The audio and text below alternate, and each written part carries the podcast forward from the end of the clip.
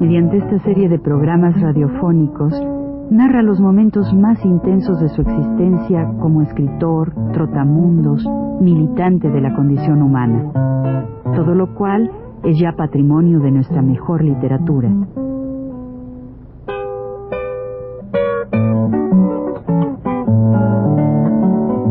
Con ustedes, Juan de la Cabada. Buenas tardes. Cumplamos nuestra promesa del programa anterior.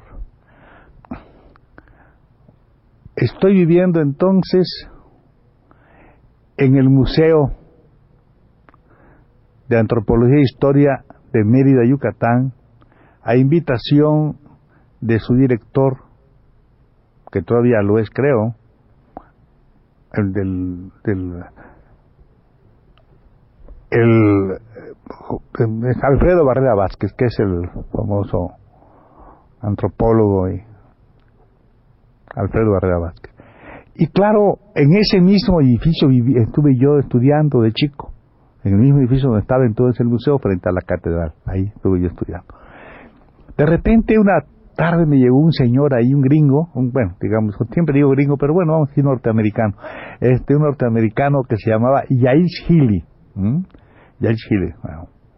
Y este pues em, vivía él en la, en, en, una, en la casa cámara, que era una, era una casa de huéspedes, pero muy así, muy garigoleada, que estaba en el Palacio Cantón, en el Palacio Cantón, en la en el Paseo Montejo. Pues este me dijo, hombre, no sé cómo me vino a ver, que él le dijo y me vino a ver y que no sé cuánto, y estaba muy enfermo. Estaba muy enfermo de disentería, y tenía que curarse, pero quería seguir haciendo un trabajo que le había encargado la United Fruit Company, que era lo que una película que se iba a llevar Los Mayas, que comprendía, claro está, Campeche, Yucatán, parte de Tabasco, Chiapas, Guatemala y Honduras. Bueno, pues yo, muy bien, muy bien. Yo no pensé que iba yo después a trabajar con él, pero muy bien. Nos despedimos, el que, que le vaya muy bien en Tabasco y todo eso. Y yo me, vine a México, pero un día en México este me llamó, vino a verme y empezamos a conversar. Él era jugador de polo, esos que montan caballo y dan bastonazos a las pelotas, todo eso. Y bueno, y, eh, vivía muy, una manera muy, muy, bueno, de una manera, digamos, bastante alta, ¿no? Vivía aquí en San Ángel. Bueno, pero tampoco pensé después de esa conversación que nos íbamos a ver en, en, en Chiapas. Resulta que para fines de para fines del de año, este me mandó una, una, una, no solamente tarjeta, sino los pasajes, y vente acá, y que no sé cuánto, que verás todo bonito, y que no sé qué, vente de vacación, vamos a pasar aquí la Navidad juntos. Yo como vivía entonces con Leonora Berry, una escritora americana, pues vámonos, ¿no? Y nos fuimos, este, Leonora y yo, nos fuimos a, a aquí a mm, San Cristóbal las Casas, y ahí estaba él, ¿verdad? Muy bien, pues, un cuate este con su mujer y con su madre, vivía su madre entonces. Es largo sería de contar cuál es su origen de él y todas esas cosas, porque yo viví después en su casa de él en, en, Nueva York, allá en, por el Hudson, un lugar ahí. Ahí viví yo, pero de todas maneras aquí en México él se mostró muy gentil y ahí tuvimos a trabajar, estuvimos trabajando. Empezamos primero, ya él había tenido bastante material ya hecho, y fuimos primero a, San Juan Chamula, muy cerca de allá, para el carnaval de ese año 45. Bueno, el carnaval, muy bien, y toda esa cosa. Y fuimos también, pues, a Sinacantán, Sinacantán, como le pueden llamar, como le quieran llamar, a la a toda la región aquella, ¿verdad? Y yo me fui, este, pues muy, dijéramos, muy emocionado en el trabajo con torciles, con celtales, con tojolobales, porque después fuimos hasta hasta San, San Bartolomé los Llanos con unos grupos tojolobales y todo esto me, y tengo bastante material de eso me interesó mucho no me interesó mucho esto tengo hasta cosas que algún día quién sabe si puedan hacer no otra historia de la historia. Entonces ahí está, todo este trabajo. Y por fin este me, me dijo, oye, vamos a los vamos a los lacandones, ¿no? Pues vamos, ¿no? Está bien, vamos a los lacandones para trabajar, pues sí. Y nos fuimos primero, fuimos a a San a, a Gutiérrez, ya cogimos el avión a un sitio que se llama Ocosingo.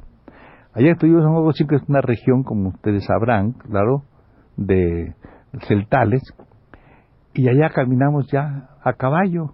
Nos fuimos a casa de Yacaritina, que creo que la señora ya murió, ya ha muerto. Una cosa muy muy simpática, muy interesante en pleno en, en plena selva, en bosque, toda esta señora allí, ¿verdad? Eh, pasaban aviadores, se quedaban allí también, pero todo esto en un plan muy muy bueno. De allá nos fuimos a, hasta un lugar que se llama El Real, donde estaba un español, Pepe Tárano, casado entonces con Elisa Bulnes. Para mí la familia Bulnes es muy familiar porque yo tengo parientes que se apellidan Bulnes, ¿no? Y son parientas de esta a su vez, porque esta familia Bulnes, que está emparentada conmigo, así, lejanamente, pero emparentada conmigo, es, es, son de Tabasco, pero de origen, de origen español, pero descendiente de una rama que es Canuto Bulnes, y la otra rama de ella era de Quintín Bulnes, de que vamos a hablar después. Bueno, vivimos allá en el Real, muy, bonito, y muy cerca está Tecojá. En Tecojá había un gringo flaquito que andaba por ahí, que también se atribuye de Bonampak, porque murió precisamente después, ahogado, que se llamaba Carlos Frey, casado con una lacandona, ¿verdad? Esto es de los, este, esta, esta, este cacaotal, que mucho cacao ahí, era de los de los Vega, que están en Tenosique. Bueno, entonces allí ya íbamos a los lacandones y tal y cual, y Frey venía de repente a despertarme en la mañana, este era como un tejón solo, que anda por el bosque, caminando, caminando, noche. Yo no, pues llegaba y me tocaba. Yo le decía, siéntate, se va, no, más déjame dormir aquí. Yo me quedaba, pero él siempre andaba por ahí ronroneando como un, como esos micos de noche, ¿lo conocen? Que hace toco, toco, toco, toco toda la noche, ¿verdad? Pues andaba él así, eh, así, hay gente así. Y él era uno de esos. Entonces, de allá, este, nosotros nos fuimos a los lacandones, pasamos la última concentración que se llama Pelja, o sea, el Ja quiere decir agua, y Ja, que ya es donde está tierra, este, agua partida se llama, agua partida.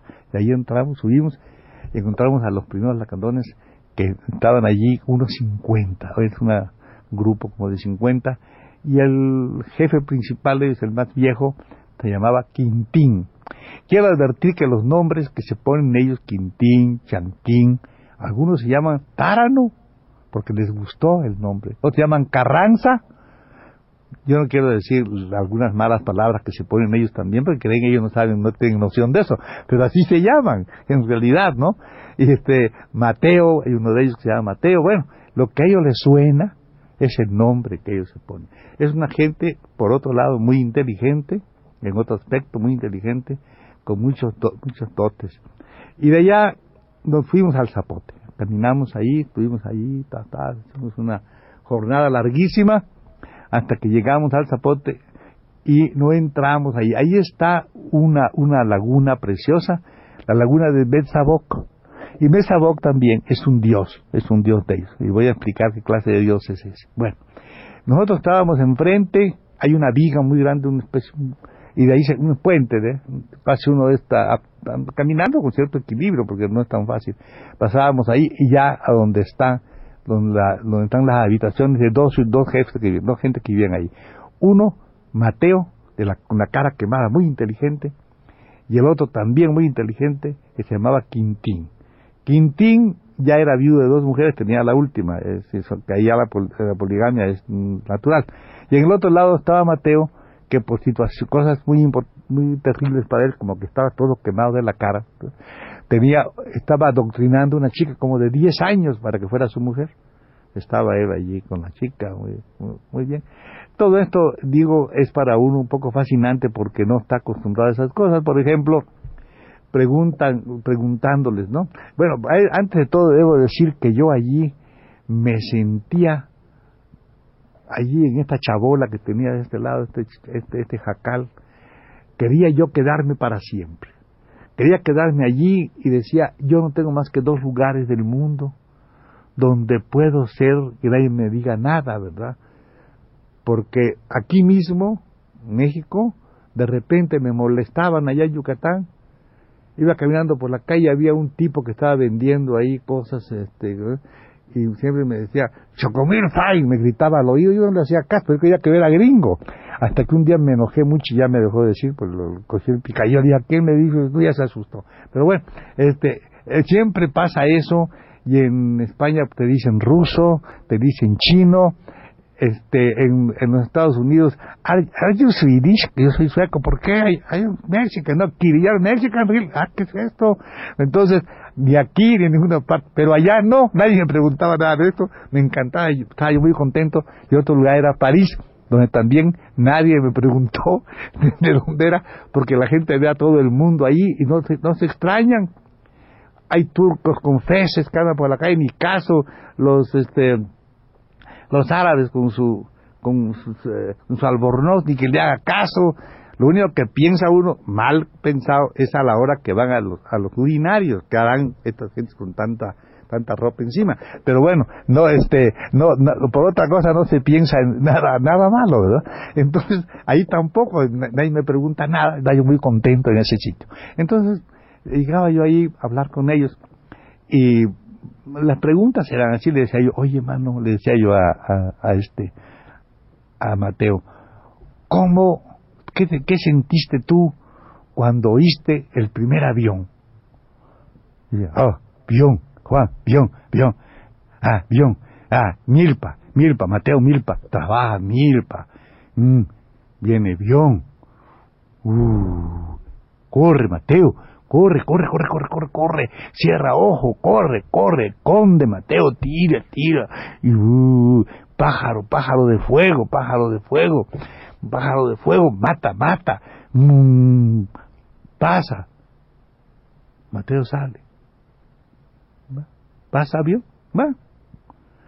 Otro día, también corría, vi, corre, corre, corre, Mateo, corre, corre, corre, mete, mete cueva. Mm, mm, pasa.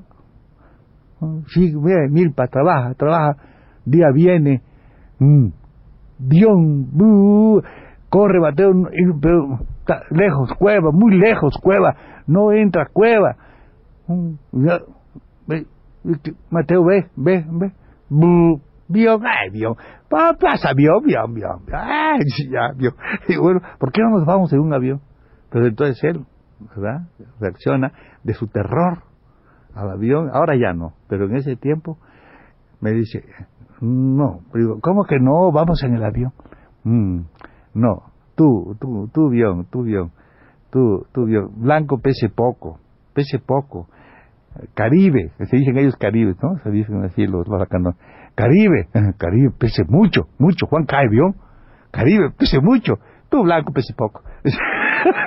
Entonces, así era la cosa. Y las, las ideas, por ejemplo, de toda esta cosa, vamos a decirle a, a este cuate, a Quintín, Quintín, este, ¿por qué tú, muchas, no le puedo decir la palabra porque decirle que él es eh, polígamo no, no dice nada para él, ¿verdad? Digo, ¿por qué tú muchas mujeres, tres mujeres? Dice, uh, sí, Juan, tres, mm, mm, tiene, mm, tenía, ahora una nomás, ahora una nomás. Digo, pero ¿por qué tres? tiene mujer, va, trabaja, ¿no? Mil palejos, ¿no? Mil palejos, Juan si viene lejos, no, no mujer, ¿cómo, cómo come? ¿Cómo vive? ¿Cómo vive? ¿Cómo vive la canón? Muere, la, muere Caribe, muere Caribe. Ahora, pudieron dos, pica, pica víbora, ahora quede uno, bueno, uno. Pero la explicación de la, de la, de la poligamia es una cosa muy natural. Otro día conversaremos sobre sus dioses, la, estimación o la, o la idea que tienen los dioses en relación con nosotros. Eh, será en el próximo programa que seguirán hablando de la candones, que es muy interesante lo que yo pude ver, oír y palpar en ese tiempo.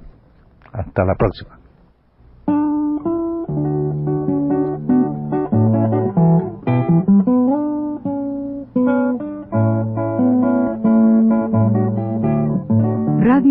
Presentó Recuento vivo.